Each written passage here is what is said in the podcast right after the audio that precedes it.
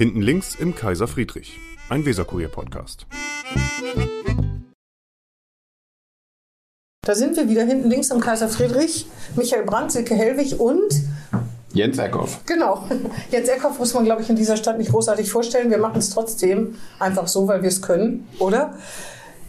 Äh, Jens Eckhoff, äh, Mitglied der Christdemokraten, führendes Mitglied kann man sagen, Vorsitzender des Haushalts- und Finanzausschusses bis jetzt. Werden Sie es auch wieder werden? Die Chance ist zumindest relativ groß. Wollen Sie es auch wieder werden? Ja, das macht mir schon Spaß und ich glaube, es ist äh, notwendiger denn je, auf die Finanzen auch ein bisschen zu achten, jetzt auch in der neuen alten Regierungskoalition. Insofern, ich würde mich freuen, wenn meine Partei mich wieder nominieren würde. Ehemaliger Bausenator. Neulich hat mir jemand gesagt, das ist jetzt natürlich, äh, hört sich schlimm an, aber jemand hat gesagt, Sie wären der beste Bausenator gewesen, die, den Bremen jemals hatte. Es kann aber sein, das war nicht jemand von den Grünen oder von der SPD, glaube ich. trotzdem, das fällt mir gerade so ein. Aber, aber es soll auch Grüne geben, es hört sich immer so, so nach Eigenlob an, aber es soll auch Grüne geben, die bis heute sagen, der Umweltsenator, der am meisten in umweltpolitischen Dingen in Bremen bewegt hat. Und das ist natürlich auch ein schönes Lob, was man mitnimmt. Und das kommt auch von, häufig von Grünen. Sie haben doch mal vor der Tür gekehrt, vor Bauressort. Warum eigentlich? Ich weiß nur, ich kann mich an das Bild erinnern, dass Sie mal vor der Tür irgendwas zusammengekehrt haben. Ach, wir haben so viel gekehrt das war, glaube ich, was Sie jetzt meinen, tatsächlich, wo wir uns um die alten Fahrräder gekümmert haben. Das, da haben Sie gekehrt? Da habe ich nicht gekehrt, also mit Kehrmaschine. Wir haben damals diese Stadtreinigung mit auf den, ja, wir haben die Stadtreinigung mit so, auf den deswegen, Weg gebracht, ja. das und wir haben auch versucht, was gegen Verschmutzung tatsächlich zu machen. Eines der interessantesten juristischen Fragen war damals, wie wir die alten Räder das erste Mal vom Hauptbahnhof entfernt haben. Verstehe. Weil das musste ich gegen den Willen des Justiz- und des Innensenators damals machen, weil die gesagt haben, dass wir eigentlich... Innensenator aus der eigenen Partei. Innensenator aus der eigenen Partei, das ist ja nicht, aber Justizsenator Henning Schärf, der hatte mich auch gewarnt, ich könnte ja nicht, aber diese Räder, da gibt es keinerlei rechtliche Grundlage. Er war Bürgermeister und Justizsenator in einem, ne? Ja. Das war bevor Kultur angebunden wurde ja. ans Rathaus. Ja, lange her, lange her. Wir, wir, waren alle dabei, kann man so sagen. Und es gibt noch mehr Bilder, an die ich mich erinnere aus den alten Tagen von Jens Ecker. Ich kenne ich kenn dieses Bild von Kern, habe ich vor Augen. Das war so ein Pressetermin. Äh, ich weiß noch, wie sie mit Thebos Röwekamp ins Hornerbad gesprungen, Freibad gerufen sind. Genau. Ja. Ähm, da hat ja, das hat ja, muss man der SPD lassen, lieber Bürgermeister statt Bademeister, wirklich einen lustigen Slogan für die eigene Wahl draus gemacht. Ne? Das stimmt. Muss man sagen. Ja, das, war eine. Steilvorlage. So, wir waren aber noch nicht fertig, sind Vorsitzende des CDU-Stadtbezirks Kreisverbandes. Kreisverband, Kreisverbandes Bremen-Stadt. Genau, Bremen-Stadt. Ich wollte sagen, des Stadtbezirks äh, Mitte, aber das heißt nein, nein, äh, des Kreisverbandes und stellvertretender Landesvorsitzender. Genau. Ja. ja. das reicht ja eigentlich. Oder gibt es noch irgendwas, äh, was Sie noch sonst sind bei der CDU? Nee, bei der CDU bin ich nicht mehr. Das finde ich reicht eigentlich auch, ja. Genau, also schön, dass Sie da sind. Äh, wir dachten, wir reden mal über die Koalitionsgespräche, äh, was Sie aus den Koalitionsverhandlungen hören, wie es mit der CDU weitergeht, was Sie so zu dem Wahlergebnis sagen, warum, es, warum die CDU nicht die stärkste Kraft werden konnte und so weiter und so weiter. Was halten Sie davon? Insgesamt bin ich mit unserem Ergebnis äh, nicht unzufrieden. Ich finde 27 Prozent in einer Struktur, in einer Großstadtstruktur wie Bremen und Bremerhaven ist ein ordentliches Ergebnis, was wir insgesamt geholt haben, oder knapp 27. Ähm, Im Bremerhaven war es natürlich nicht so schön. Der Absturz äh, ist frustrierend, insbesondere, dass wir da noch drittstärkste Kraft sind. Äh, Bürger in Wut macht einem schon große Sorgen. Ähm, aber alles in allem war es ein achtbares Ergebnis. Leider sind wir nicht mehr stärkste Partei geworden und leider benimmt sich ja an der einen oder anderen Stelle die SPD auch schon wieder so, als wenn die in die Stadt gehört. Das müssen Sie gleich nochmal schildern. Darf ich dazu eine Gegenrede halten? Ja, klar, selbstverständlich. Denn ich hatte ja den Eindruck, dass die Nase von Rot, Grün, Rot so viele so voll hatten. Ich habe mindestens zweimal gehört, dass Leute gesagt haben, ich, ähm, äh, ich kann mir vorstellen, CDU zu wählen, obwohl ich noch nie in meinem Leben CDU gewählt habe. Und irgendwie hat es aber dann nicht gereicht. Und das finde ich schon nicht gut. Weil, äh, also das, das war, woran sich das an, äh, entzündet, weiß ich nicht so genau, aber das habe ich bei der Wahl 2019 zum Beispiel ein bisschen weniger gehört. Da ging es ja viel um Carsten Sieling oder vermeintlich. Ich finde ja, dass man ihm Unrecht getan hat, aber ist ja egal. Auf jeden Fall, wenn man das häufiger hört von Leuten aus dem linksliberalen Milieu und das trotzdem nicht nutzt, um stärkste Kraft zu werden, dann weiß ich nicht, ob man es jemals schaffen kann.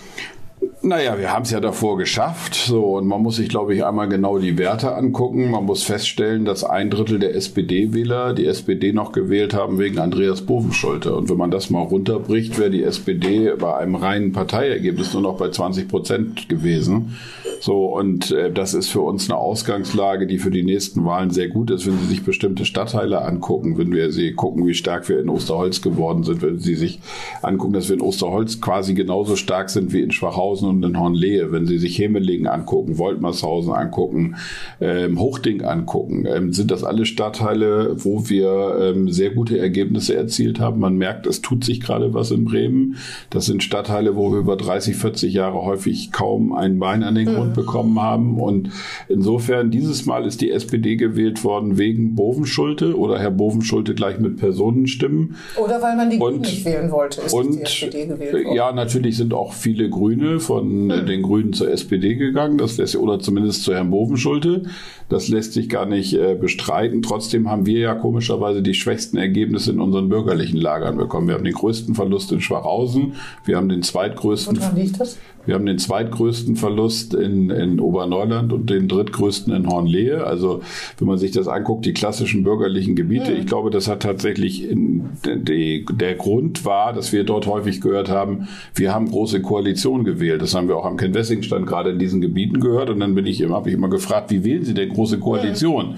Und dann war die aller Regel die Antwort, ja, entweder drei Stimmen oder zwei Stimmen für uns und zwei oder drei Stimmen so. für Herrn Bovenschulte. So, dann habe ich gesagt, das wird nicht funktionieren, das wird nicht aufgehen, ähm, weil ich tatsächlich nie dran geglaubt habe, dass Bovenschulte ernsthaft eine große Koalition will. So, und das ist nun verdammt schief gegangen. Aber ich glaube, bei jeder nächsten Wahlauseinandersetzung wird diesen bürgerlichen Anschein, den sich Bovenschulte gegeben hat in diesem Wahlkampf, das wird nicht noch ein zweites Mal funktionieren. Und das ähm, hätten Sie nicht zumindest äh, phasenweise sich nicht alleine auf die Grünen oder SPD fokussieren müssen, sondern auch ein bisschen auf das, auf das Law and Order Lager stärker gucken müssen? Denn das ist was, was Sie verloren haben. Ne? Ja, also man, man muss äh, das sicherlich nochmal sehr ausführlich äh, sich angucken, aber eins ist, glaube ich, festzustellen, dass wir das Thema innere Sicherheit hätten noch äh, expliziter bespielen müssen. Nicht nur äh, während der Wahlkampfauseinandersetzung, sondern auch in den Jahren zuvor. Ich glaube, dass wir äh, darauf nicht stark genug gesetzt haben. Das ist schon ein Problem. Wir waren ja viel damit beschäftigt, dass wir tatsächlich auch äh, zwei Themen, die uns immer sehr negativ auf die Füße gefallen sind, haben wir ja sehr intensiv bearbeitet. Wir haben zum einen das Thema Klima sehr intensiv in der letzten Legislaturperiode bearbeitet. Wir haben zum zweiten, zum zweiten die Sozialthemen sehr intensiv in der Fraktion auch bearbeitet. Und man muss nach, da einfach feststellen, dass beide Themen nicht so bei uns eingezahlt haben, wie wir das vielleicht auch gehofft haben. Also man muss sagen, dass in den bürgerlichen Lagern wir nochmal verloren haben, ist schon interessant. Wir haben gerade in Schwachhausen auch gedacht, dass viele dort eigentlich eher von den Grünen zu uns gehen und nicht zur SPD oder zu Bovenschulte. Und äh, das hat sicherlich äh, in den bürgerlichen Stadtteilen auch nicht so funktioniert. Damit muss man sich auseinandersetzen, damit muss man die richtigen Konsequenzen draus ziehen und wir müssen uns natürlich aufstellen, wie wir mit Bürger in Wut umgehen, ähm, weil die ja zumindest in den letzten Wochen relativ deutlich gewonnen haben, wobei man nun auch wieder sagen muss, in den bürgerlichen Stadtteilen wird sehr viel mit Brief gewählt und als Bürger, als Bürger in Wut so richtig aufkamen, hatten da schon viele ihre Wahlentscheidungen eigentlich auch getroffen. Also insofern durchaus dieses in den bürgerlichen Stadtteilen ein sehr, eine sehr spannende Wahlanalyse. Ähm, ähm, Sie sagen, dass ähm, Herr Bovenschulte sich einen Anschein gegeben hätte, auch eine große Koalition bilden zu wollen und hätte das tatsächlich gar nicht gewollt. Ich höre, dass er das tatsächlich äh, in, äh, in Erwägung gezogen hat. Ähm, deswegen ist ja meine Frage, war, Sie waren in die Koalitionsverhandlungen oder die Sondierungsgespräche direkt eingebunden. Wie war das? Äh, haben Sie das Gefühl gehabt, der kommt rein, sagt, ach so, passt nicht und geht wieder raus oder wie? Ja, im Endeffekt war es so. Also ähm, wir haben ja Stillschweigen über diese Sondierungsgespräche Ja, aber vereinbart. Nein, nein, wir haben auch Stillschweigen drüber danach, weil man natürlich sehr viele thematische Kompromisse auslotet, die dann später in der parlamentarischen Arbeit obsolet sind. Ich kann aber das wollen doch die Wähler wissen, warum ich, es nicht ich kann aber äh, so viel sagen, dass wir ähm, gesamt als CDU uns dort nie auf Augenhöhe gefühlt haben, dass es sich eher wie ein Verhör, denn wie ein Gespräch angefühlt hat, bei der SPD zu sitzen, und äh, dass auch die ähm, tatsächlich die Gastfreundschaft sich sehr in Grenzen hielt. Ich Also habe gehört, die SPD hat nur sich selbst mit Getränken. Nein, mit Getränken Essen- nicht, aber mit, Essen. Mit, die SPD hatte tatsächlich für sich im Nebenraum Essen aufgebaut und hat sozusagen das auch nur für sich den Zugang gewählt und hat uns dort ohne jegliche Sachen sitzen lassen. So kann man natürlich sagen, mir tut das ganz gut, wenn der Eckhoff mal nichts zu essen kriegt. So, aber Das war nicht da, da, saßen, da saßen ja auch noch ein paar mehr, da saßen ja auch noch ein paar Kollegen. Nee, das stimmt tatsächlich, das war so. Das ist schon schräg? Also das ist mir auch zumindest, ich mache ja nun doch schon ein paar Jährchen Politik, das ist mir zumindest in den letzten äh, 30 Jahren meines politischen Engagements nicht passiert, dass man so sozusagen von vornherein eigentlich, dass einem signalisiert wurde, ihr seid hier nicht willkommen, wir müssen so ein Gespräch Obwohl wir führen. wissen nicht, ob die Grünen und die Linken was zu essen bekommen haben. Ja, die haben wir vielleicht zumindest ein paar vegane Sachen äh, geliefert bekommen. wir aber nicht, ne? Aber wir wissen es nicht, Ja. aber ähm, ähm, äh, es, es war schon wirklich sehr schräg und äh, wenn dann Bovenschulte als erstes auch noch rausgeht und Buden und Binnen sagt, ja, wir haben uns erstmal ges- gestärkt, bevor wir in die Gespräche eingestiegen sind. Also es war schon von vorne bis hinten tatsächlich eine schräge Nummer, die wir dort äh, äh, auch ertragen haben. Aber mir war es spätestens nach anderthalb Stunden klar, dass das überhaupt so. gar keine, Das ist gar kein Interesse. dass das reine Scheingespräche waren. Aber warum? Also ich meine, das wäre doch für die SPD vielleicht gar nicht von Nachteil, ähm, eine große Koalition, wieder eine große Koalition einzugehen. Ja, ich glaube auch, dass äh, äh, der Bürgermeister da einen großen strategischen Fehler gemacht hat, aber ich bin ja nun nicht sein Berater. Ich freue mich darüber, dass er diesen strategischen Fehler gemacht hat. Ich glaube, er hätte tatsächlich eine Chance gehabt, mit einer großen Koalition sozusagen seinem Ziel, vielleicht Henning Schärf etwas näher zu kommen, von, vom Ansehen in der Bevölkerung. Äh, ähm, wäre das für ihn ein ganz wichtiger Schritt gewesen. Ähm, äh, das hat er jetzt nicht auf die, das hat er nicht über sein linkes Herz bekommen. Ich meine, wir müssen uns nichts äh, äh, vormachen. Äh, Henning Schärf war ein Linker, genauso wie Bovenschulte ein Linker ist. Und damals wurde Schärf ja auch nur durch die SPD-Mitglieder, durch den Mitgliederentscheid dazu gezwungen. Aber er hat sich ja So, hat sich und dann hat er, dann hat er die. Rolle gelebt auch, das muss man sagen. Und dieses Zwingen war jetzt für Bovenschulte nicht da. Er hatte sogar den Eindruck, dass es für ihn in den Funktionsträgerebenen der SPD auch leichter ist, weiter auf Rot-Rot-Grün zu setzen. Und diese Kombi, glaube ich, sein linkes Herz und dass es dann in den eigenen Gremien auch ein bisschen leichter für ihn Aber ist. es muss ja unterm Strich was rumkommen. Äh, Ja, da bin, das wissen wir jetzt alle noch nicht, weil wir ja noch nicht den Nee, aber Koalitionsvertrag meine, das ist kennen. ja, aber das ist ja, das ist ja das Problem, das ist nur, dass er, wenn er nicht in den nächsten vier Jahren, wenn die da nicht beweisen, dass sie mehr voranbringen können als in den vergangenen vier Jahren, dann kriegen sie ja eine richtige Quittung, ne? Da gehe ich auch von aus. Also ich glaube tatsächlich, dass äh, er ist mit einigen Vorschusslorbeeren jetzt auch nochmal äh, bedient worden. Er ist ja das erste Mal zur Wahl angetreten. Und ich glaube, dass sozusagen er den Zenit seines Erfolges jetzt erreicht hat und jetzt der Abstieg des Bürgermeisters beginnt in den nächsten Jahren. Das ist für mich äh, völlig klar. Und ich glaube auch nicht, dass diese Koalition plötzlich eine Koalition wird, die jetzt ganz viel voranbringt und, und äh, Sachen verändert.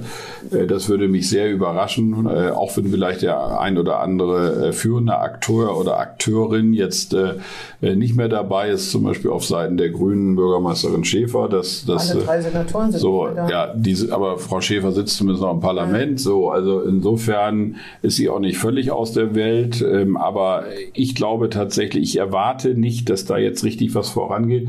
Das erwarte ich schon alleine deshalb auch nicht, weil der Bürgermeister ist ja auch kein Projektmensch. Der Bürgermeister hat, äh, hält gute Reden an der einen oder anderen Stelle und er bringt auch mal politische Initiativen, meistens zu Themenfeldern, wo er persönlich nicht verantwortlich ist, nämlich immer was, was in Berlin spielt. Aber er hat ja hier auch kein Thema als Person richtig in den letzten vier Jahren vorangebracht. Und das Einzige, was mit ihm verbunden wurde als inhaltliches Thema, war die Corona-Krise. Und da wissen wir beide ganz genau, oder wir drei wissen ganz genau, dass das ähm, das in erster Linie von den Unternehmen damals ausgegangen ist und er das nicht blockiert hat. Also Zumindest das erst da. Zusammen. Das So. wird manchmal vergessen zu erwähnen. Richtig, und, und, und insofern, äh, nein, für mich ist das vollkommen klar. Ähm, das war ein äh, Bovenschulte-Erfolg und kein SPD-Erfolg. Und Bovenschulte ist jetzt auf dem Zenit und jetzt wird Das er langsam. das zweitschlechte- zweitschlechteste Ergebnis ever. Ne? Das so zu feiern, das habe ich auch nicht so richtig verstanden. Auch Das- die Schmach natürlich getilgt Ja, von 2000. das kommt noch dazu, aber ich bin mir ziemlich sicher, dass der Abstieg des, des äh, Bürgermeisters tatsächlich jetzt äh, in, losgehen wird. Er ist jetzt Ja, auf das dem in, in, Höhepunkt. der, in der Wahlnacht kann man sich ja sehr leicht erklären, damit, dass äh, tatsächlich noch Befürchtungen da stand, dass es eine Parallele geben könnte zum, zu vier Jahren vorher. Weil die Umfragen halt so ein Kopf-an-Kopf-Rennen halt gesehen hatten. Ne? Aber wenn die Grünen stärker gewesen wären, dann hätte es die SPD, hätte es vielleicht wirklich ein Kopf-an-Kopf-Ergebnis geben können. Ne? Also wenn 10.000 Wechselwähler von den Grünen zur SPD rübergegangen sind. Naja, wie auch immer. Ähm, die CDU hat auch Fehler gemacht, ich äh, denke ich mal. Ne? Sie haben irgendwo gesagt, ähm, wir haben, äh, wir haben äh, die SPD und Hofenschutte zu vorsichtig behandelt in der Corona-Zeit. Ja, das Weil, ist Was hätte man denn da machen können? Nee, nicht nur, ich habe nicht explizit auf die Corona-Zeit mich bezogen. Wegen ich habe aber ges ich habe ne, gesagt, wegen der Corona-Zeit. Ich habe gesagt, insbesondere in der Zeit danach haben wir es, glaube ich, verpasst, ähm, ähm, uns noch intensiver mit dem Bürgermeister und seiner Rolle auseinanderzusetzen und ihn auch tatsächlich mal bei Themen einfach auch zu stellen. Ähm, er hat sich ja immer wieder herausgeredet, auch mit mangelnder Richtlinienkompetenz. Das halte ich für einen Bürgermeister per se schon mal für, für schwach. Aber er will ja auch gar keine Äh, Richtung. Nein, aber es ist ja auch nicht so, dass man, wenn man Regierungschef ist, nicht Gestaltungsmöglichkeiten hat. Es gibt Beschlüsse des Senats zu den inhaltlichen Themen auch aller Ressorts.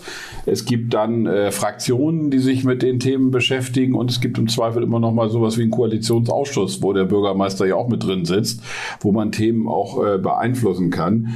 Wir haben uns, glaube ich, tatsächlich, äh, wenn Sie sagen, wo, hat die CDU Fehler gemacht, wir haben uns sehr an den Grünen abgearbeitet. Ähm, sowohl inhaltlich positiv, dass wir ein vernünftiges Klimaprogramm formuliert haben, aber auch negativ. Wir waren äh, sehr, glaube ich, äh, frustriert darüber, dass die Grünen nach der letzten Wahl 2019 diese historische Chance verpasst haben, tatsächlich die so Sozialdemokraten auch mal in die Opposition zu schicken, was Bremen, glaube ich, gut getan hätte. Aber man muss es akzeptieren. So, ne? aber ja, aber es ist trotzdem, es war, wir haben sehr viel uns deshalb an den Grünen, insbesondere auch an Maike Schäfer abgearbeitet. Wenn Sie gucken, wozu haben wir aktuelle Stunden häufig gemacht, es waren häufig auch Verkehrsthemen, es waren Bauthemen. Ähm, bisschen nachtragend So, ist das. und das ist nicht in die Zukunft gewandt. Ne? äh, Nein, das, aber man hat ja so eine Wahl jetzt auch, um zu gucken, wie, wo ist was nicht optimal gelaufen in den letzten vier Jahren. ich meine, wenn man sich an jemanden noch abarbeitet, nur weil der aber es ist menschlich. Also äh, natürlich ist es vielleicht nicht zukunftsgewandt, das mag sein, aber erst es alles fürs Land und dann für die Partei, habe ich immer gelernt. Das macht, zeichnet den guten Politiker aus. ja, Erst das, kommt das Land, dann die Partei und dann das Ego. ja, das stimmt, aber natürlich sozusagen, Sie müssen das ja auch sehen. Sie sind 70 Jahre in einem Land nie stärkste Kraft. Dann werden sie stärkste Kraft. Es gibt eine parlamentarische Ja. Chance, sozusagen im, das Rathaus einmal in eine andere Hand zu bekommen. Und dann trauen sich bestimmte Leute nicht aber loszuspringen. das muss man, aber ja, das muss man aber akzeptieren. Zumal sie ja Wir haben es ja auch akzeptiert. Wir sind ja weiterhin zu den Parlamentssitzungen gegangen. Wir haben normale, äh, an, wir haben normal, wir haben normale Anträge, wir haben große Anfragen, wir haben Kampagnen gemacht. können. Wenn in, in den äh, sogenannten neuen Bundesländern die AfD stärkste Kraft wird und alle anderen zusammen ein Bündnis bilden müssten, einfach um eine Regierung zu bilden.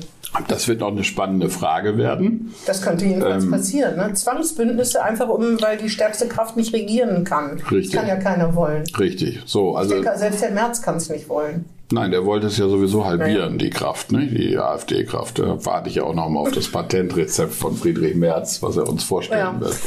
Jedenfalls äh, zu viel an den Grünen abgearbeitet statt an der SPD. Das Ja. wird jetzt anders. Ja, das wird ganz deutlich. Das wird auf jeden Fall anders. Wir werden uns jetzt darauf konzentrieren. Die SPD ähm, hat ja deutlich gesagt, dass sie an Gewicht zugenommen hat. Der Bürgermeister hat sich zum Wahlsieger ja auch erklärt und ist es ja auch. Und ähm, ich glaube, nach diesen Gesprächen, die wir mit den Sozialdemokraten geführt haben, müssen wir auch gar nichts groß dazu tun, damit sozusagen die Richtung in den nächsten vier Jahren stimmt. Also wir werden uns äh, auf die SPD konzentrieren, wir werden uns auf den Bürgermeister konzentrieren und wir werden dort ähm, äh, deutlich die Alternativen auch vortragen, die wir auch von Politik haben. Die Grünen sind ja auch jetzt, liegen ja am Boden, da muss man nicht mit. Das finde ich gehört sich übrigens auch politisch auch. nicht. Also Finde das ist auch. einfach wäre einfach Das finde unanständig. ich, das ich gut, dass Sie das sagen. Finde ich auch, das gehört ja. sich nicht. So, irgendwo sind da auch Grenzen, die haben schon Es genug. sei denn, Sie sagen nach zwei Wochen, wie ich das von der SPD kenne, wir haben jetzt genug Fehler analysiert, jetzt sind wir eigentlich doch wieder ganz toll. Genau, ja, Wir mit regieren zum Beispiel. ja, bin ich auch sehr gespannt, ob die Grünen zu einer harten Fehleranalyse auch wirklich in der Lage sind, weil weil man muss ja auch sagen, Aber sie sind schon ganz schön. gucken Sie sich Wählerpotenzialanalysen an. Die Grünen haben das mittlerweile in Bremen das größte Wählerpotenzial, selbst größer als die SPD. So, Aber- und wenn Sie dann irgendwie ein Ergebnis von 11 Prozent einfahren und, und äh, Sie haben ein Potenzial von 48, so haben Sie mit Abstand das größte Gap zwischen eigenen Ja. Wählern und Wählerpotenzial. Aber anerkennen muss man ja wohl, dass ich habe noch nie erlebt, dass so viele Führungskräfte tatsächlich persönliche Konsequenzen gezogen haben. Noch nie. Alle Senatoren sind. Naja, wir wollen es ein Ja, bisschen relativieren. Der eine ich- hat es vor der Wahl erklärt. Ja, aber trotzdem. So, Die ja. anderen beiden haben sich deswegen zurückgezogen. Die beiden Landesvorsitzenden haben sich zurückgezogen. Vier Leute, das ist schon enorm. Das, Na, naja, die, ein, die, die eine Landesvorsitzende arbeitet ja hinter den Kulissen kräftig daran, dass ihr noch der Weg nach Berlin offen steht, Trotzdem haben sie sich erstmal aus diesen Funktionen zurück. Ja, aber nach so einem Wahlergebnis ist es doch auch selbstverständlich. Ich meine, irgendjemand muss da auch mal eine Verantwortung hat ja auch schon schlechte Wahlergebnisse. Sind da vier Leute zurückgetreten? Na gut, die haben keine Ich wollte gerade sagen, wir haben so selten Senatoren dann, aber ähm, Ist gestellt. Landesvorsitzender zurückgetreten und hat die Nein, Verantwortung. das war ja, war ja 30 Jahre unter Neumann ausgeschlossen, dass ein Landesvorsitzender zurücktritt. Insofern ähm, ähm, muss man da lange zurückblicken. Auf jeden Fall ist er nicht zurückgetreten, das kann man nur festhalten. Das stimmt, egal wie die Wahlergebnisse und waren. jetzt ist er Ehrenvorsitzender und kann gar nicht mehr zurücktreten. ja, Michael?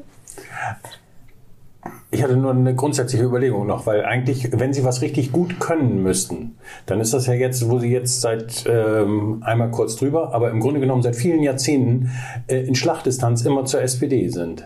In- Dann müssten Sie ja Opposition richtig gut können. Und dann heißt es ja, dass Sie eigentlich aus den Fehlern der vergangenen Legislaturperioden mit einem richtig guten Patentrezept ins Rennen gehen müssten jetzt. Ja, ähm, das ist, ist eine gute Anmerkung. Ja, ich glaube auch, dass wir ähm, in den letzten Jahren äh, schon bei der Opposition nicht so schlecht waren. Also wir haben zum Beispiel aus unserem Geschäft Ähm, ja. lernen wir gerade, dass Kritik zwar gut ist und dass Journalisten Kritik üben, ist zwar auch wichtig, wir müssen aber immer auch konstruktiv sein. Das heißt, die Leserinnen und Leser wollen von uns oder die Userinnen und User wollen von uns, dass wir konstruktiv sind. Das zum Beispiel wäre so eine Frage.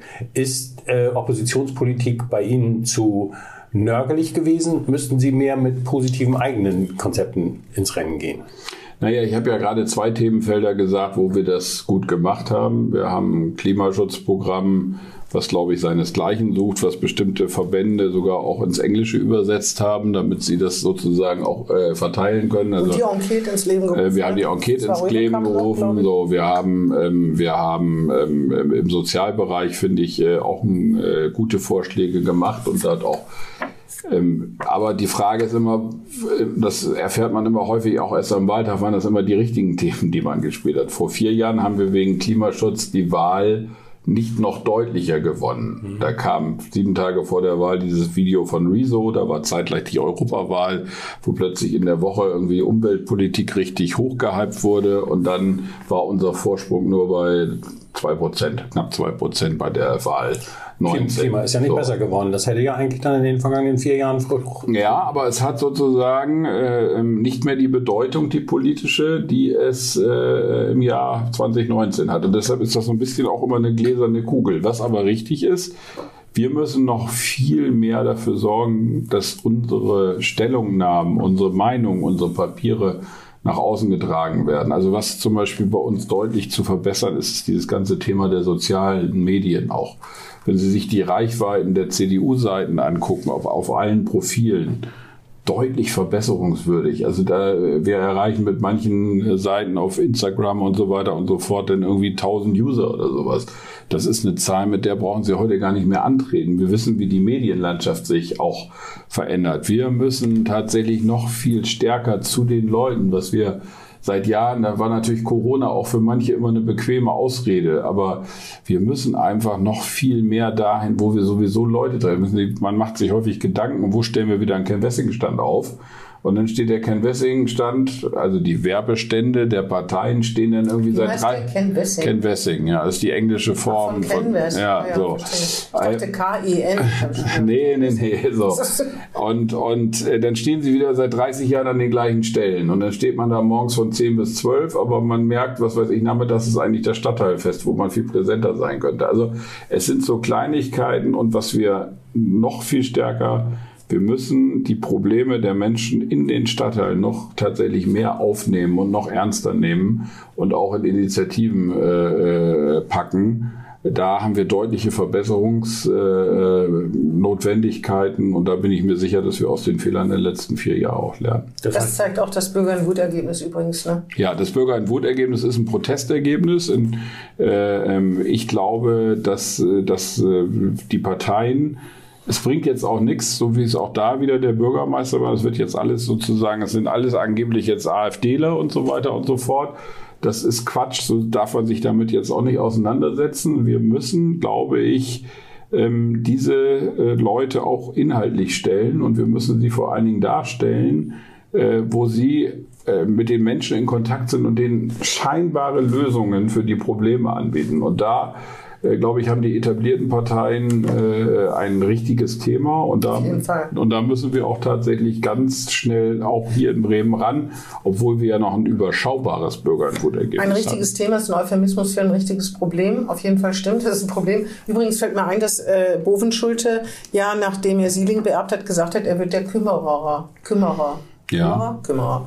Und äh, dann ist natürlich auch Corona, aber dieses der Kümmerer sein und halt viel in Stadtteilen ist dann doch auf der Strecke geblieben. Und ich glaube, das ist tatsächlich ein Problem, eben nicht nur für Bovenschulte, sondern für alle äh, Großkopferten, egal ob sie in der Opposition oder in der Regierung sind. Ja, ich glaube tatsächlich, das erwarten die Menschen. Ich höre das immer wieder. Ich habe ja nun auch viele Menschen über meine ganzen Jahre des politischen Engagements äh, getroffen. Und ich höre immer wieder, was ihnen in erster Linie erstmal ganz wichtig ist, dass man überhaupt in der Lage ist, auch zuzuhören. So viele erwarten gar nicht sofort eine Lösung ihres Problems, sondern sie erwarten erstmal, dass man da steht, zuhört, sich Gedanken macht, die Probleme ernst nimmt und dann anfängt nach und nach an diesen Problemlösungen zu arbeiten. So, und das wird häufig einfach vergessen. Politik hört heutzutage schon häufig zu wenig zu. Wir haben, es gibt Politiker, die haben immer sehr schnell eine Antwort, die wissen sozusagen zu jedem Problem anscheinend eine Lösung. Es wird dann, wird dann häufig auch, gibt es ein Auftreten, dass man sozusagen seine Meinung einfach nur versucht zu multiplizieren und ich glaube, da erwartet heutzutage, ähm, ähm, erwarten die Menschen was ganz anderes. Und sie wollen nicht, dass nur vor der Wahl man mal auftaucht. Richtig, ja. Und das passiert so. aber immer noch häufig. Ja, das ist so, ne? sozusagen. Auch kennen Dings da. Auch das ist. Das ist vor der Wahl, plötzlich sind sie da und man wird ständig angesprochen ja. und gefragt nach seiner Meinung, nach seinem Befinden und so. Und wenn man das eben nur alle vier Jahre macht, dann jeder Idiot durchschaut das natürlich, ne? Ja, und das ist zu wenig. Ich meine, wir machen auch Informationsstände zwischendurch, aber, aber zu wenig. wenig. Aber, ja, zu die Frage wenig. ist auch, ob Informationsstand da das Richtige ist. Wenn man mal guckt, in welchem, wie groß die Zahl der Menschen ist, die sich äh, vor Ort im Stadtteil auch mit den herkömmlichen Mitteln äh, stand äh, auf dem Wochenmarkt, der, der Parteistand auf der Wochenmarkt oder wie viele Leute dann in der Beiratssitzung äh, sitzen, selbst wenn ihr Thema, was ihnen eigentlich unter den Nägeln brennt, da verhandelt wird, das ist ja meistens allerhöchstens eine Handvoll und dann müssen sie schon einen extra Raum bestellen. Ähm, da muss man ja nach neuen Lösungen suchen. Ja, und deshalb muss man da viel mehr auch sozusagen die Medien, auch also die sozialen Medien auch nutzen und in einem direkten Kontakt auch. Und die richtigen Medien natürlich auch, ja. die seriösen. Die sowieso. Die in den Stadtteilen auch sehr präsent sind. Zum Beispiel. Ja. ähm, wollen Sie eigentlich noch nach 2027 weitermachen? Dann sind Sie 61. Das ist eine gute Frage. Sie haben zwischendrin ja schon mal keine Lust mehr, dann sind Sie wieder. Ich, hab, ich wollte sagen, ich habe ja schon mal acht Jahre schöpferische ja. Pause gemacht. Die hat einem auch ganz gut getan. Ähm, Eigentlich hatten Sie ja mal Ambitionen, selber Bürgermeister zu werden. Haben Sie die noch? Ich glaube, das wird nichts mehr. Da muss man realistisch Aber sein. Sie wären schon gerne, ne? Das habe ich nie, also man darf nicht in der Vergangenheit leben, aber nee. das habe ich, das habe ich nie äh, abgestritten. Ich habe immer gesagt, natürlich hätte ich dazu enorme Lust gehabt. Ich glaube, ich hätte es auch ein bisschen gekonnt zumindest so, aber ähm, ich werde deshalb jetzt nicht un unglücklich sterben, wenn ich das nicht mehr werde. Im Moment, im Moment macht es mir äh, nach wie vor Spaß, mich politisch zu engagieren. Ich bin unheimlich gespannt jetzt auf die neue Legislaturperiode. Wir haben ein paar neue Kräfte bei uns in der CDU, auch ein paar jüngere. Ähm, wo ich mich jetzt schon auf die Zusammenarbeit freue, weil das, glaube ich, auch interessant sein kann. Ich glaube, wir haben tatsächlich seit der Zeit 91, wo wir mit mehreren ins Parlament das erste Mal eingezogen sind, haben wir so eine starke jüngere Truppe auch zusammen. Ähm, und da freue ich mich tatsächlich schon drauf. Und ich habe zumindestens äh, mir auch gesagt, wir mussten uns damals ja wirklich jeden Quadratzentimeter erkämpfen äh, ähm, gegen das Partei-Establishment. Ich habe mir immer geschworen, ich werde die Jüngeren, die wir jetzt neu in der Bürgerschaft haben, immer fördern und unterstützen. Und dann werde ich in drei Jahren mal äh, mir das angucken, ähm, wie groß meine Lust noch ist. Im Rentenalter wären Sie ja noch nicht, ne? Sie wären dann 61. Ich wollte gerade sagen, und insofern ähm, ist das ja noch nicht so. Und solange ich noch das Gefühl habe, dass ich auch geistig noch halbwegs frisch bin. Ähm, das ist ja in dem Alter, glaube ich, nicht die Frage. Aber die Frage wäre ja, ob Sie das Gefühl haben, dass im Laufe der nächsten Wahlperiode, äh, dass da tatsächlich die Chancen nochmal bestehen, die SPD in die Opposition zu schicken. Ja, auf jeden Fall. Also ich bin der. Das, ist, das bin, kann ja, muss ja für Sie die größte Triebfeder sein. Wollte ich sagen. Das ist für mich der Antrieb, Politik zu machen. Ich möchte es noch damals. Das ist damals der Grund gewesen, warum ich irgendwie 1980 in die Junge Union eingetreten bin. Nur deswegen, bin. um die SPD in die Opposition um, zu schicken. Damals habe ich unter der Bildungspolitik der SPD gelitten. Das hat sich bis heute nicht verändert. Persönlich? Ja, natürlich. Ich habe, bin, äh, bin groß geworden, indem ich Schuldemos in Hochding mit organisiert habe. Weil der Unterricht so oft ausgefallen ist, oder was? Nein, weil man damals in Hochding äh, die Schulstrukturen einmal zerschlagen hat. Also es kommt Aber einem vieles bekannt vor. Ich- Gott sei Dank. Ja. Aber, aber, aber ja auch nur in Bremen mit Anführungszeichen. Ja, So, Das ist ja also. Aber aus Ihnen ist was geworden, dann kann, So. die, kann die Schulpolitik nicht so Das war aber damals tatsächlich der Beweggrund, warum so. ich gesagt habe, ich will politisch aktiv werden. Und mich hat damals das schon geärgert. Ähm, der zuständige SPD-Bildungspolitiker, den es damals gab, Herr hat. Franke oder nee? Herr Stichweh. Hat, Stichweh? ja, der war bildungspolitischer Sprecher der SPD. So, und der hat, Senator. nein, nein, nein, der hat seine Schüler teilweise auf Gymnasien geschickt und bei uns in Hochding wurden die Schulstrukturen dann irgendwie äh, Also zerschlagen. Das fand ich, fand ich, fand ich nicht besonders überzeugend. Ja, gerade diese Aufteilung in Sektzentren, was ja damals äh, Ja. nach und nach eingeführt wurde, das fand ich nicht so richtig überzeugend alles. Und so bin ich tatsächlich auch damals ein Stück weit politisiert worden. Was hören Sie denn so aus den Koalitionsverhandlungen? Sie kennen ja viele Leute, packen Sie mal bitte aus. Nein, ich äh, höre, dass es tatsächlich an vielen Ecken noch knarrt und äh, äh, knirscht. Äh, naja, ich, Verkehrspolitik? ich glaube, Verkehrspolitik ist tatsächlich noch ein Thema, wo äh, die Grünen noch nicht völlig re resigniert haben. Ähm, es ist nach wie vor das äh, Thema, wie viel Klimaschutz soll eigentlich umgesetzt werden. Ähm, da gibt es ja auch zwei Fronten, die völlig entgegenstehen. Auf der einen Seite bei den Grünen, die ja auch mit, mit aktiv sind, Maximalforderungen, die sagen also, all das, was äh, Klima-Enquete vereinbart hat, muss auch eins zu eins umgesetzt werden. Und auf der anderen Seite Leute bei der SPD, die, glaube ich, den Bericht der Enquete am liebsten gleich in den Papierkorb schmeißen würden und sagen, nee, also das ist jetzt nicht mehr Leitfaden unserer Politik. So, und äh, da Kompromisse zu finden, wird, glaube ich, tatsächlich ein großes oder ein sehr schwieriges Thema. Gesundheitslandschaft, Geno ist, glaube ich, eine sehr spannende Frage. Wie geht man damit eigentlich um? Ähm, aber ähm, da bin ich mal sehr gespannt. Ich bin mir aber auch sicher, die werden nachher irgendwelche Lösungen uns präsentieren. Aber hören Sie sonst noch was? Also außer, dass es Probleme gibt, also dass, dass es bei der Verkehrspolitik, äh, wahrscheinlich wird ja das Ressort an die SPD fallen, oder? Ja, aber umso wichtiger ist es ja für die Grünen tatsächlich mit bestimmten Forderungen. Wenn man Aber in ist der das täglichen, so, dass, dass äh, der nächste Verkehrssenator oder die Senatorin ein, ist ein Sozialdemokrat in Schrägstrich in ist? ja, da gehe ich fest von Ah, aus. Ja. Ähm, wo gibt's denn noch Knackpunkte? Finanzierung, das haben Sie ja sowieso schon gesagt, dass Sie mit, der, mit den Vorstellungen der ähm, Finanzierung aller Vorhaben nicht einverstanden sind. Ne? Ja, richtig. Und äh, das ist aber ja nicht das einzige Das haben Sie gesagt, original haben Sie gesagt, äh, Sie fordern eine Kehrtwende in der Finanzpolitik. Ja, also das ist ja nicht das einzige Problem dieser Regierung. Fehlen ja zum Start jetzt schon circa 300 Millionen pro Jahr für die nächsten zwei Jahre. Also sie gehen in ein Haushaltsaufstellungsverfahren, ähm, wo ihnen Stand heute circa 600 Millionen Euro für den nächsten Doppelhaushalt fehlen. Und die müssten sie eigentlich erstmal einsparen, bevor sie überhaupt nur eine neue Sache zu Papier bringen. Deshalb werden sie, wenn sie glaubwürdig bleiben wollen, alles unter einen Finanzierungsvorbehalt stellen müssen. Und deshalb ist dann die Frage, was in dem Koalitionsvertrag sowieso umgesetzt werden kann. Eins ist auf jeden Fall klar, die Gelder, die sie in den letzten Jahren ausgegeben haben, so wird es nicht weitergehen. Ähm, Es wird äh, im September, spätestens im Oktober in Berlin ein Sanierungskonzept vom Senat erwartet. Der muss zu Papier gebracht werden, das muss mit Zahlen hinterlegt werden, damit sich der Stabilitätsrat in der nächsten Sitzung damit beschäftigen kann. Das Aber die sind ja ziemlich großzügig, habe ich so den Eindruck, der Stabilitätsrat. Ja, ähm, wir überlegen ja aber auch, wir sind jetzt in der finalen Auswertung des Gutachtens zu dem äh, Nachtragshaushalt. Ähm, wir werden da in der Fraktion äh, wahrscheinlich am 26. Juni eine finale Entscheidung treffen, wie wir damit umgehen. Das heißt, da wird es vermutlich, ob, ob wir klagen? ob wir klagen oder nicht dagegen. So, wir Aha. haben jetzt ein Gutachten zu diesem ähm, und das werden wir in der Fraktion dann besprechen und dann werden wir darüber die Entscheidung treffen, wie wir damit umgehen. Aber dann ist es doch ganz gut, nicht mitzuregieren vor diesem Hintergrund, oder? Ähm, zumindest wird es da ähm, sozusagen auch leichter an der einen oder anderen Stelle nochmal so ein Gutachten zu lesen. Auf jeden Fall ist das nicht so verführerisch, so. wenn man so, wenn man, wenn man äh, in vier Jahren was vorweisen muss, Fahrradbrücken bauen muss im Prinzip und eigentlich äh, jetzt schon weiß, dass das Geld hinten vorne nicht reichen wird. Also so verführerisch ist das jetzt nicht, an dieser Regierung teilzunehmen.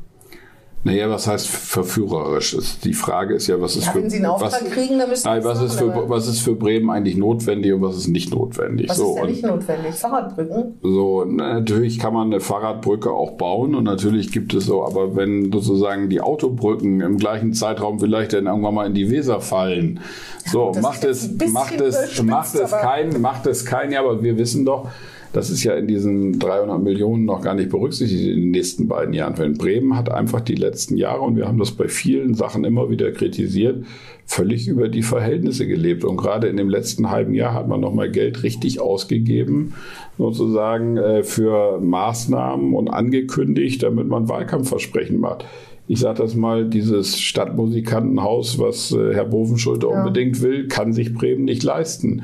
Den Umzug in äh, eine der teuersten Immobilien von Teilen der Universität kann Bremen sich so nicht leisten.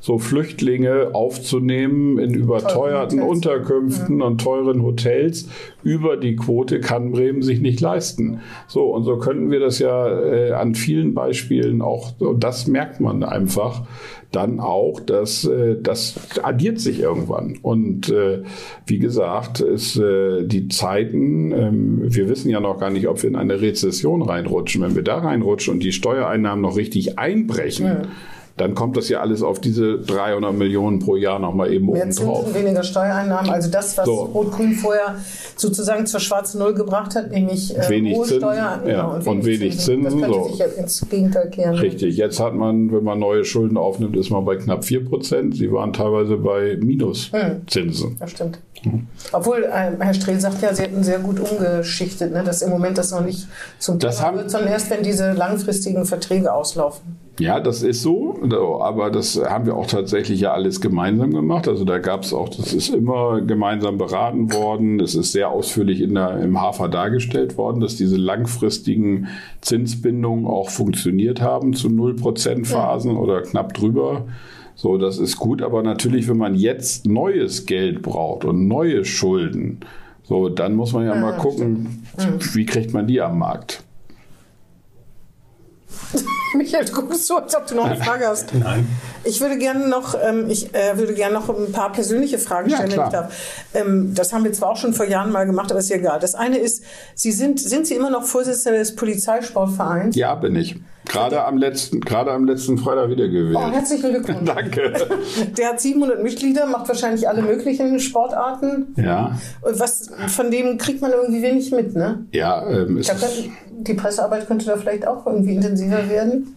Ich weiß ja. nicht, hast du schon viel vom Polizeisportverband? Ich wusste, dass es ihn gibt, aber das ist damit erschöpft. 700 Mitglieder ist natürlich schon. Ja, das ist einfach, das ist, ne, das ist tatsächlich äh, eigentlich so eine Größe eines Sportvereins. Äh, zum Leben zu wenig, zum Sterben zu viel. Ja, deshalb haben wir auch letzten Freitag auf der Hauptversammlung besprochen, dass wir Fusionsgespräche äh, beginnen werden mit äh, Ein Feuerwehrsportverein? Nein, mit es gibt, wir sind ja in der Neustadt, da gibt es drei Vereine, so, die in Frage verstehe. kommen ja. und mit denen werden wir jetzt sprechen. Was ist denn anders beim Polizeisportverein als bei anderen?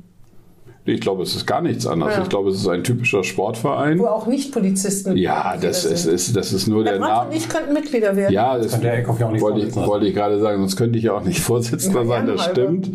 Ähm, nein, das war, das war, glaube ich, in den 70ern so. Da äh, war man, wenn man Polizist wurde, gab es zwei Aufnahme, nee, drei Aufnahmesachen. In den 70ern trat man der GdP bei, der Gewerkschaft der Polizei, da trat man der SPD bei und dann trat man dem Polizeisport SV äh, Verein bei.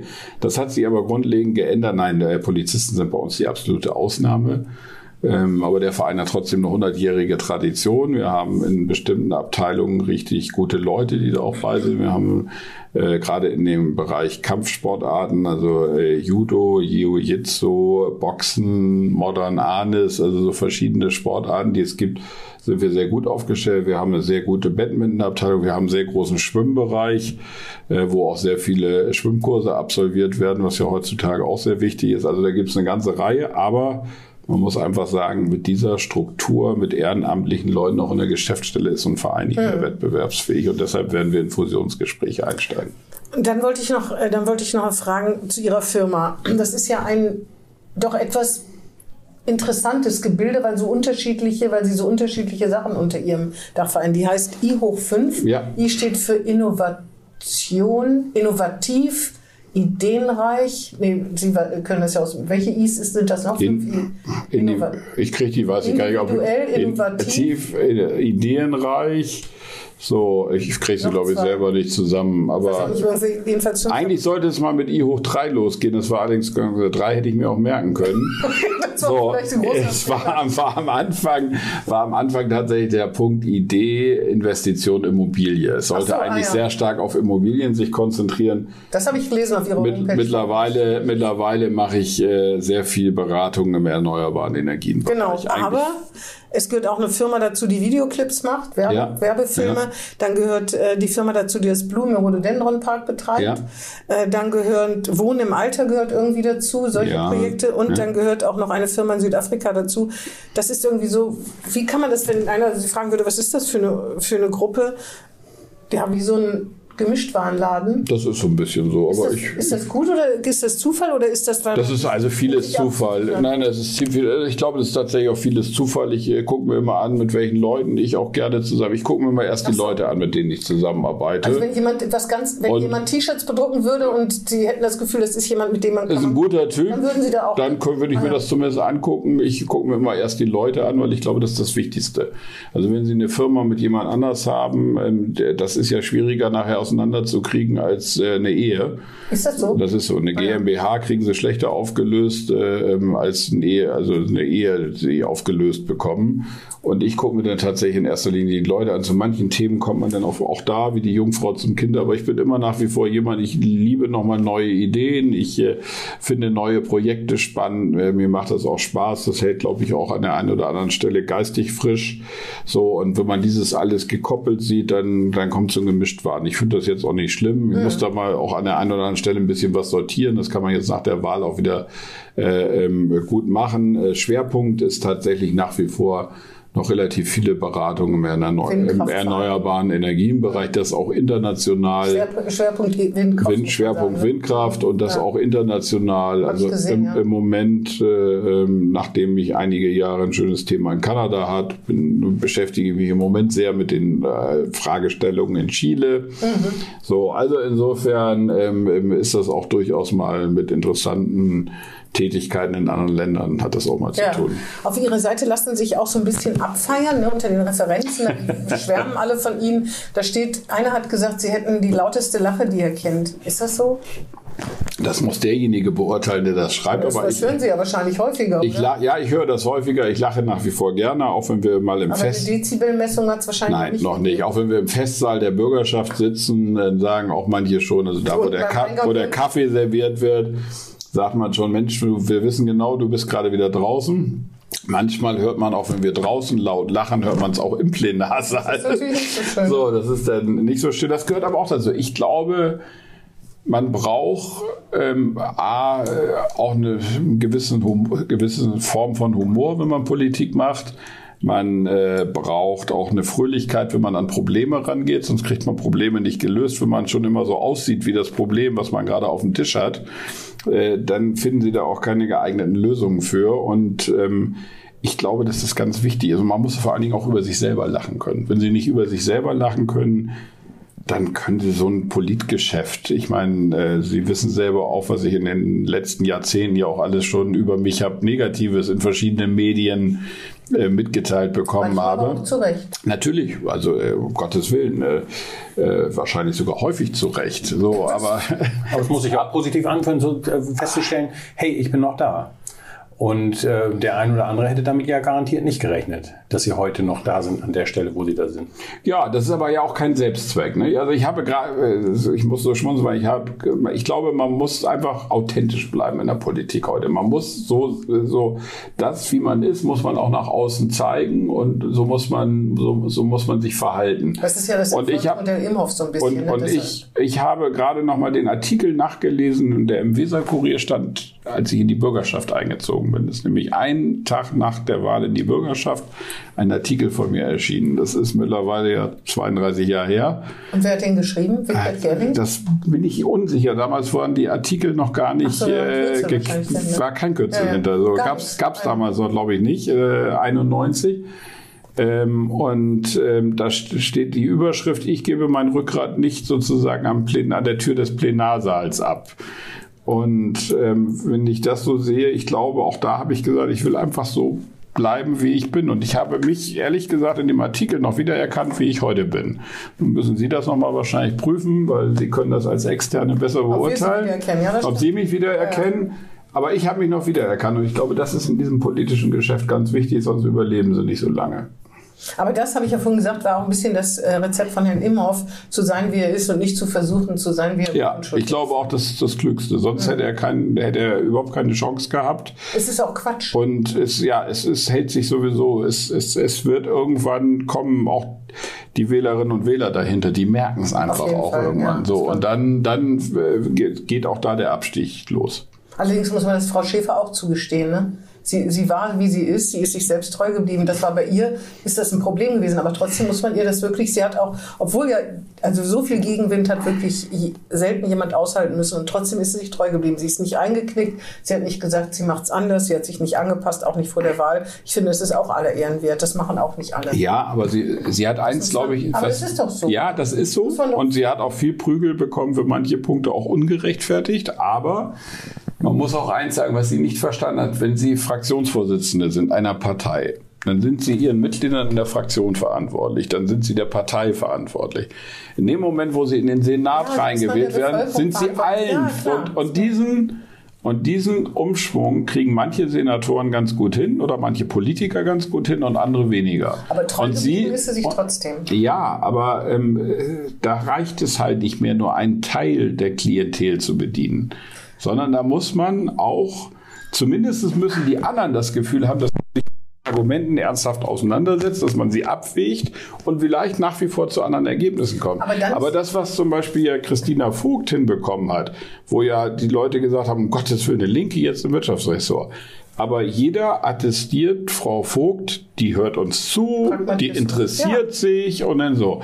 Und ähm, ähm, trotzdem hat sie ja so ein Thema wie Ausbildungsplatzabgabe durchgesetzt. Das ist ja nun das, was für, für viele Unternehmer ein rotes Tuch auch tatsächlich ist. So, auf der anderen Seite bei Maike Schäfer hat man immer das Gefühl gehabt, sie will mit dem Kopf durch die Wand. Und Aber damit ist, ist, sie sicher auch selbst treu. Die Ja, Frage aber- ist dann, ob, man, ob ein Senatorenposten der richtige ist. Das ist dann die Richtig. Frage eher. Okay. Aber dass sie sich selbst treu geblieben Das ist- ist, das das, muss ich- man ihr wirklich, ja. ist immer authentisch gewesen in allem, was sie gemacht hat. Das muss man ihr wirklich sagen. Das stimmt. Ich meine, und es wäre leichter gewesen, äh, zu sagen, okay, dann mache ich es nicht, um beliebt zu bleiben oder um sich irgendwo anzu, Sie anzuschieben. ist nicht die erste äh, Naja, aber wenn- Klima- oder Umweltsenatorin gewesen, die in diese Falle tippt. Wenn ich da an den Umweltsenator erinnere, der glaube ich damals noch nicht Herr Umweltsenator, der nicht zur Autobahneinweihung gehen wollte. Ja. ja. Ja. Aber wenn ich das mal eben einmal sagen darf, das finde ich, äh, man hätte viel mehr Taten, zum Beispiel dieser Martini-Versuch, ja? Straße.